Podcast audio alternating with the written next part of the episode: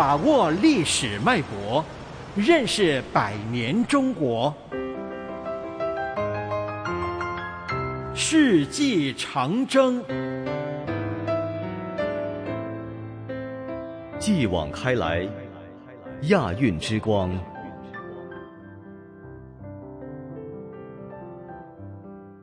一九八九年的秋天，北京筹备第十一届亚洲运动会的工作进入了关键阶段。面对以美国为首的一些西方国家对中国进行的所谓经济制裁，和世界上一些人的怀疑目光，能否成功举办这次体育盛会，成为关系到中国人民的尊严和荣誉，关系到中国政府形象的大事。举办亚运会需要大量的资金，仅各种比赛场馆的工程建设款就需要二十五亿元人民币。这对于正处于治理整顿时期的中国来说，并非一件容易的事。江苏省建湖县一名女中学生严海霞向北京亚运会集资部寄去了一元六角钱，成为全国第一个。为亚运会捐款者，随后，无数人伸出热情的手，为亚运会补上了资金的缺口。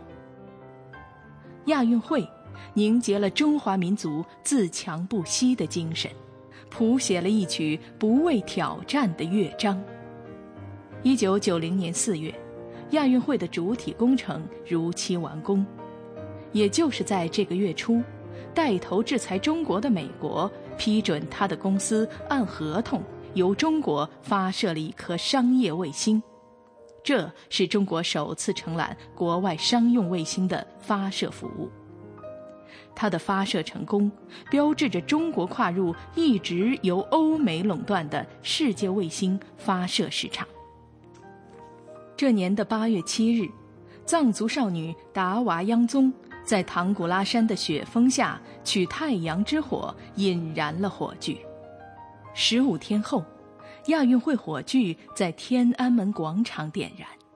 随后，一亿七千万人在一个月里形成三万公里，把亚运火炬传递到二十九个省、自治区和直辖市。九月二十二日下午，第十一届亚洲运动会在北京开幕。共有三十七个国家和地区的运动员参加了这次盛会，代表团数和运动员数都超过了前十届。这是中华人民共和国在自己的国土上举办的第一次综合性国际体育大赛，也是亚运会诞生以来的四十年间第一次由中国承办的亚洲体育盛会。中国运动员在亚运会上夺取了一百八十三块金牌，高居各参赛代表团之首。亚运会给中国留下的印象不仅仅是金牌，它还向世界展示了中国人民的精神风貌。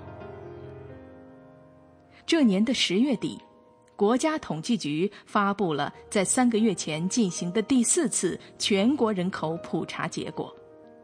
中国的人口总数突破十一亿，这个巨大的数字为人们敲响了警钟。这年的岁末，京城的街头巷尾谈论的是一部正在播出的电视连续剧《渴望》。剧中的主人翁历经磨难，始终对美好生活充满希望，引起了人们的强烈共鸣。